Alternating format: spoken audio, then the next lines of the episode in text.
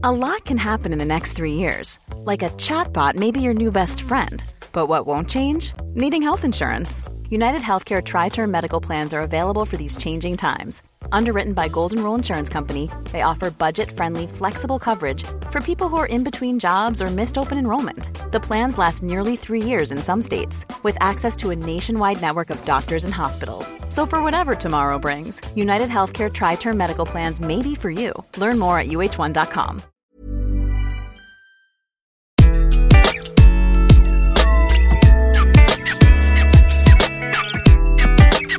Bonjour, je suis Gaël Châtelain-Berry, bienvenue sur mon podcast Happy Work, édition spéciale. Pour cet épisode, j'ai l'immense plaisir et honneur de recevoir Mercedes Serra, qui est fondatrice et présidente de BETC et présidente exécutive de Havas Worldwide, entre autres car Mercedes est ce que l'on peut appeler une hyperactive. Pendant cet entretien, nous allons parler de son parcours, bien entendu, mais de son regard sur ce parcours, de son regard sur le monde du travail. Mercedes Serra est également une militante pour l'égalité femmes-hommes et elle va nous donner son regard sur ce sujet. Et enfin, bien sûr, elle nous parlera de bien-être au travail. J'espère que vous passerez un aussi bon moment à écouter cet entretien que j'ai eu à le faire. Bonne écoute. Bonjour Mercedes. Bonjour Gaël. Alors Mercedes, je vous présente très rapidement. Vous êtes né à Sabadell près de Barcelone et vous êtes arrivé en France à l'âge de 6 ans et je précise sans parler un mot de français. Dans la période actuelle, je trouve que ce petit détail est loin d'être un détail. Vous êtes diplômé de HEC, de la Sorbonne. Vous commencez votre carrière en 82 chez Sachi et Sachi. Vous avez été successivement chef de pub, directrice de clientèle, directrice générale adjointe du groupe et vous devenez directrice générale de l'agence en 90, agence que vous quittez en 95 pour créer le bébé que l'on connaît aujourd'hui, BETC, et vous êtes le E de BETC pour Babinet Era Kong. Et en 2000, vous devenez présidente de l'agence. Alors, pour celles et ceux qui ne connaîtraient pas Mercedes Era, vous avez contribué à des petits budgets comme Danone, l'orientation euh, sur la jeunesse pour Evian, la vision d'Air France, faire euh, du ciel le plus bel endroit de la Terre, McDonald's, venez comme vous êtes. Bref, vous êtes une sorte de légende. Et vous êtes une superstar de la com et J'espère que je vais vous faire rougir un petit peu, mais j'imagine que non, un modèle. En tout cas, à titre personnel, vous êtes l'un de mes modèles puisque vous avez largement inspiré le personnage de mon dernier roman, Soit un homme, ma fille. Dans ce roman, l'idée c'est de parler d'égalité femmes-hommes et je sais que vous êtes une grande militante de ce sujet. Alors pour faire court, je suis incroyablement heureux de vous parler et ma première question, Mercedes, sera extrêmement simple. Pour faire court, je suis incroyablement heureux de vous parler, Mercedes, et ma première question sera toute simple. Quel regard portez-vous sur votre parcours, parcours incroyable s'il en est?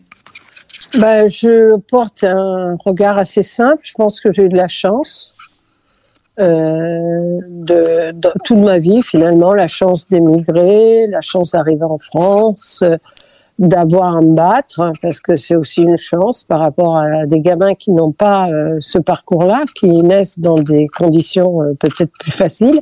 Je suis pas sûre que c'est du coup après plus facile pour la vie. Et puis après, euh, bah, ma vie a toujours euh, été euh, chanceuse puisque j'ai pu, j'ai eu grâce à la France le, le, droit de faire des études, des grandes études. les études à HEC m'ont été payées, donc je suis très sensible à, à ça. Et après, la chance de tomber sur un métier qui, franchement, était à pas presque à l'opposé de ce que j'avais imaginé de ma vie, puisque j'avais fait des études classiques de lettres et euh, même après avoir fait HEC, euh, les études euh, qui m'ont le plus importé, ce sont ces études de lettres. Donc j'imaginais pas tellement faire carrière dans la pub. C'est vraiment une rencontre, c'est vraiment un stage qui m'a révélé que c'était là mon histoire. Alors vous parlez de chance, c'est je trouve ça incroyablement modeste, mais vous avez aussi parlé de se battre. Est-ce que pour vous, avoir été une femme a été un handicap ou finalement le genre c'est quelque chose euh, qui vous a pas vraiment impacté? Non, ça a été, euh, j'allais redire, ça a été une chance d'être une femme, mais c'est ce que je pense. Euh, d'abord, je pense que les femmes, c'est formidable. Donc, je suis contente d'être née femme. voilà, parce que je pense que c'est un parcours qui est plus dur que les hommes donc plus intéressant. quand, vous, euh, quand, vous, dites plus dur, vous pensez à quoi, par exemple? Bah, Je pense que enfant déjà, je me suis aperçu qu'on ne faisait pas exactement le même chemin aux femmes que, que aux hommes, qu'on leur euh, destinait d'autres fonctions, hmm. d'autres chemins, d'autres parcours. Ça, je l'ai senti.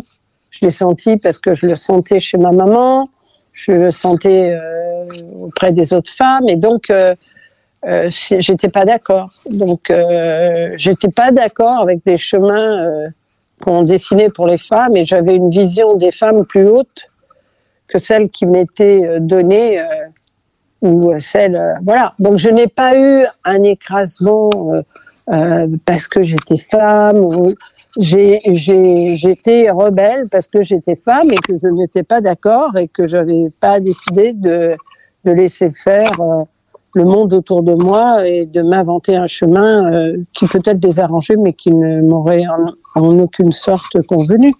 Euh, c'est fou parce que dans votre réponse, il y a ma prochaine question parce que je voulais vous demander si vous définissiez comme quelqu'un de rebelle euh, depuis que vous êtes jeune. Et est-ce que ce côté rebelle, vous l'avez un petit peu déplacé, puisque vous êtes devenue une femme de, ce qu'on peut appeler une femme de pouvoir? Est-ce que vous êtes encore rebelle aujourd'hui?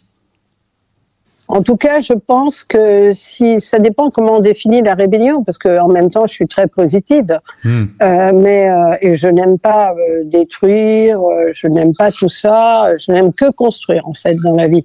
Mais je pense que si la définition de, de rebelle, c'est de choisir ses propres chemins, et de ne pas accepter que les clichés, les, ce que pense euh, le monde entier, parce que c'est comme ça, que le conformisme nous habite tous. Dans ce cas-là, oui, on peut me définir comme rebelle. Après, je pense que au-delà d'être rebelle, j'ai j'ai toujours eu un aspect militant. Euh, J'étais sûrement militante euh, dès l'enfance, c'est-à-dire quand je voyais des choses injustes, j'avais le sens de la justice, donc ce mmh. qui était injuste me frappait je grognais, je me laissais pas faire, je trouvais pas ça normal, j'étais déléguée de classe, j'allais euh, protester. Euh. Pourquoi ne suis-je pas surpris? Je ne sais pas, mais j'étais comme ça quand j'étais petite. Voilà. Et euh, aujourd'hui, quand vous, euh, au-delà du parcours que vous avez fait, quand vous, une des causes sur laquelle vous vous impliquez beaucoup, c'est l'égalité femmes-hommes. Euh, Est-ce que vous êtes optimiste? Sur ce sujet Est-ce que vous trouvez que les choses vont dans le bon sens ou est-ce que vous êtes toujours dans une forme de frustration en vous disant mais ça va pas assez vite? Alors je suis optimiste parce que je suis optimiste par nature. Je pense que je crois toujours que ce que on pense de bien va arriver. Sinon, je pense que je me battrais euh, avec moins d'énergie, euh, moins de gaieté. donc, j'y crois. Après, je trouve ça dur hein, et je pense que il faut pas fermer les yeux. On en est loin. Donc il faut être réaliste. Et euh, les chiffres nous aident, la compréhension du monde nous aide à être réaliste et à savoir que c'est pas gagné. Oui, effectivement. Alors, chère Mercedes, comme vous êtes quand même la, la patronne d'une des plus grandes agences de communication, euh, je vais faire appel à votre créativité. Imaginez, vous avez une baguette magique et vous pouvez changer une chose dans le monde de l'entreprise. Ce serait quoi et pourquoi?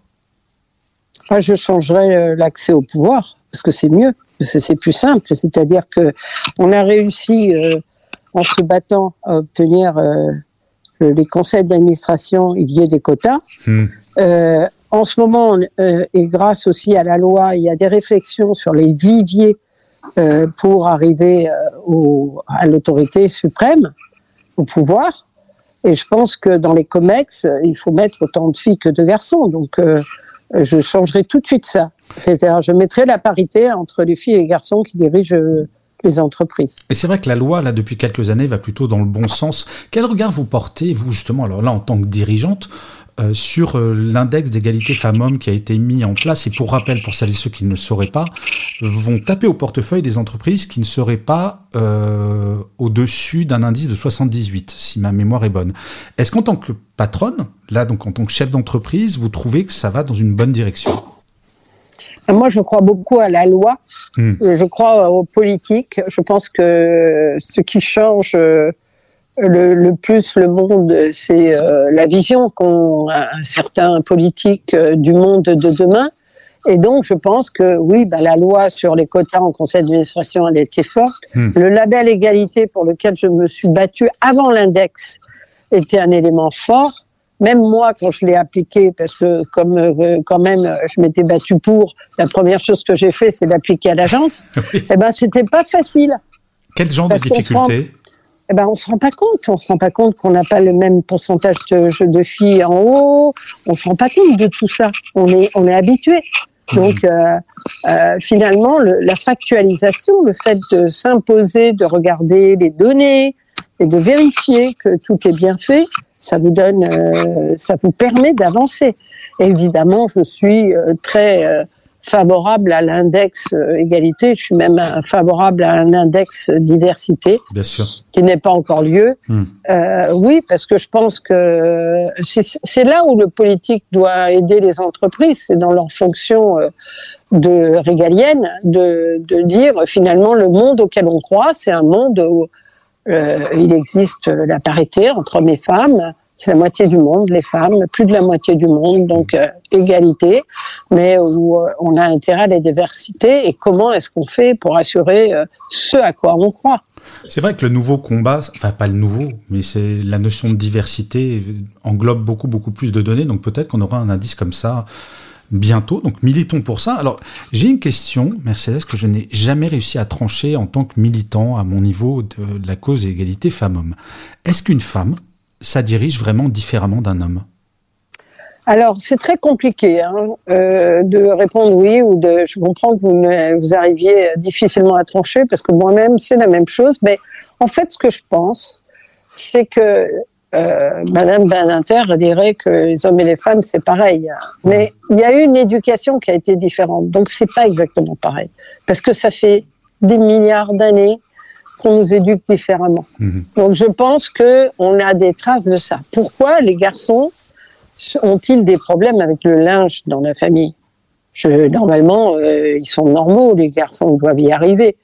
Mais je pense que on a hérité. Pourquoi les, les, les, mères savent faire 50 fois euh, des gestes différents, euh, importants Je pense que on a une histoire un héritage qui est lié à nos mamans, nos grands-mamans, nos arrière-grands-mamans, et que ça compte.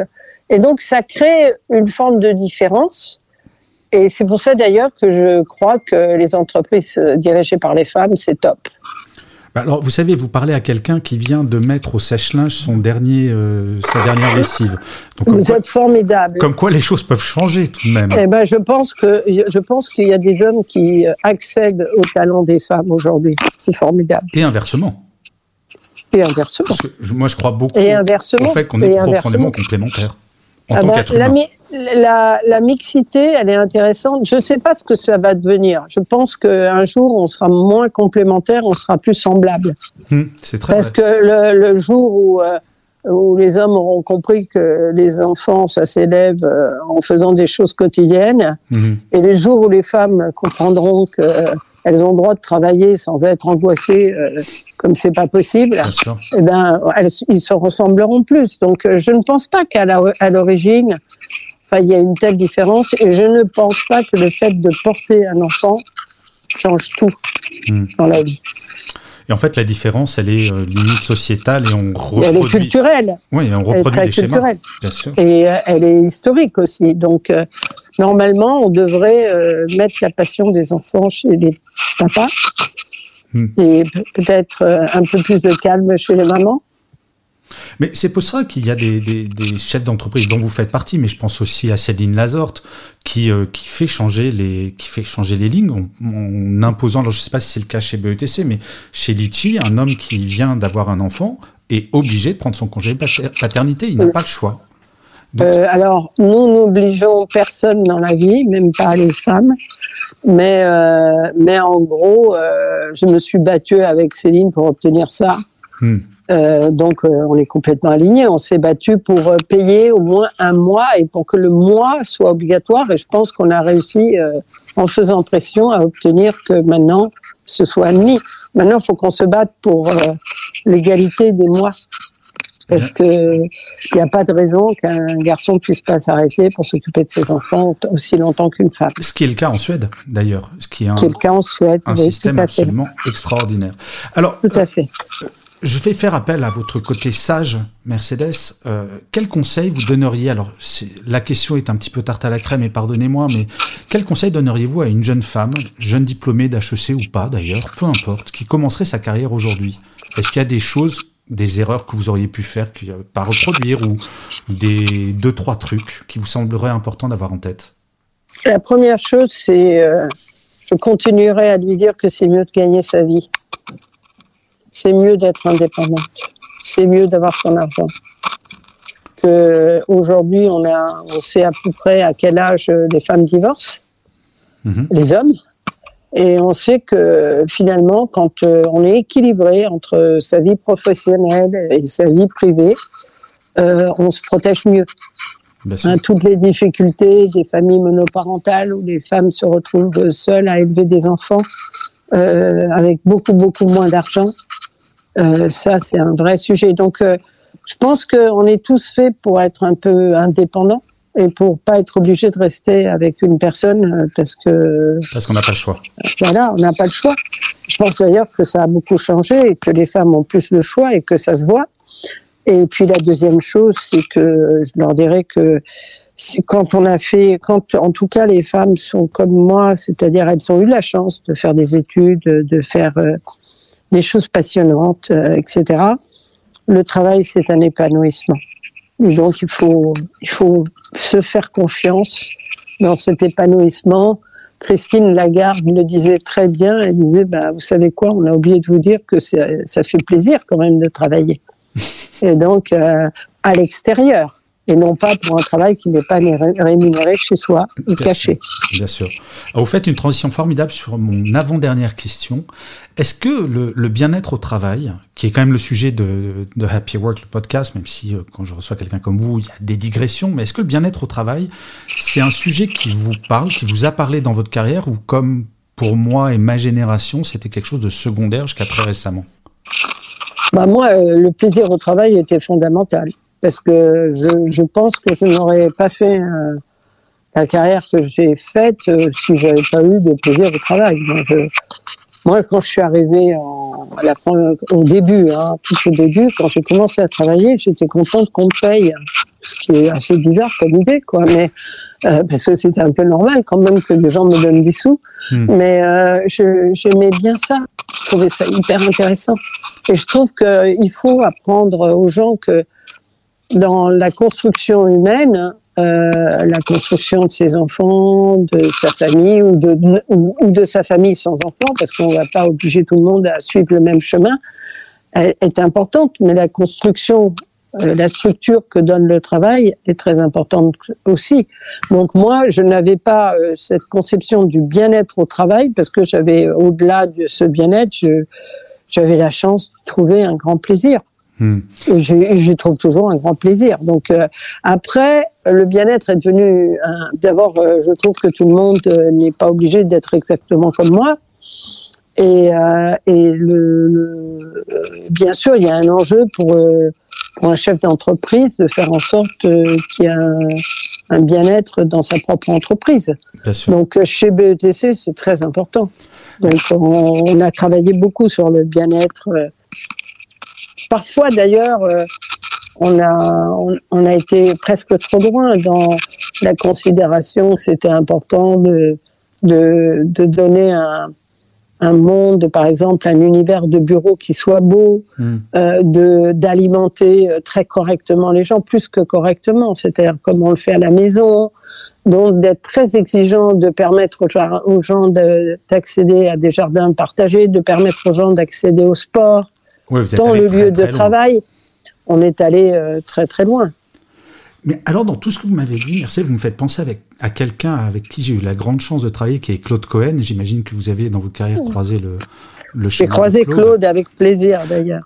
Et bah, j'ai eu la même impression qu'en fait, vous vous amusez.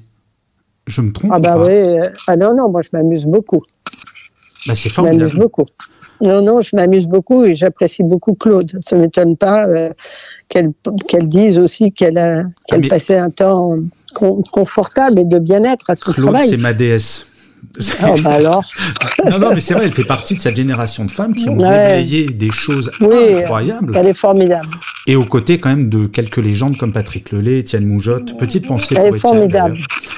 Oui, oui, extraordinaire. Mais comme vous, Mercedes. Donc, euh, merci d'avoir passé ce temps avec moi. Il me reste une toute dernière question, chère Mercedes. Euh, est-ce que vous avez une citation ou un mantra préféré qui vous vient à l'esprit de temps en temps? Et si oui, pourquoi? Non, je suis pas, je suis pas tellement une fille de, de, mantra, mais euh, je peux vous dire un titre de, de, magazine mhm. qui parlait de moi et que j'aimais bien. Euh, c'est une journaliste de Libération qui l'avait écrit. Elle avait écrit euh, à propos de moi La Dame de Fer et elle avait écrit Fer, F-A-I-R-E. Oh, génial. Je me reconnais assez bien là-dedans. Bah, c'est extraordinaire. Mercedes, mille merci pour ce, ce moment que vous m'avez accordé. C'est un vrai cadeau pour moi et je sais pour les auditeurs de Happy Work qui sont de plus en plus nombreux. Je ne sais pas quoi vous souhaiter, si ce n'est de continuer à vous amuser, de prendre autant de plaisir et de nous faire rêver aussi et de nous inspirer. Moi, je dirais, je ne sais pas si vous êtes une dame de fer, mais en tout cas, vous m'inspirez énormément. Donc, euh, mille merci pour qui vous êtes, mille merci pour ce que vous faites et j'espère à très bientôt, Mercedes. Bonne journée. Un très grand merci. Au revoir.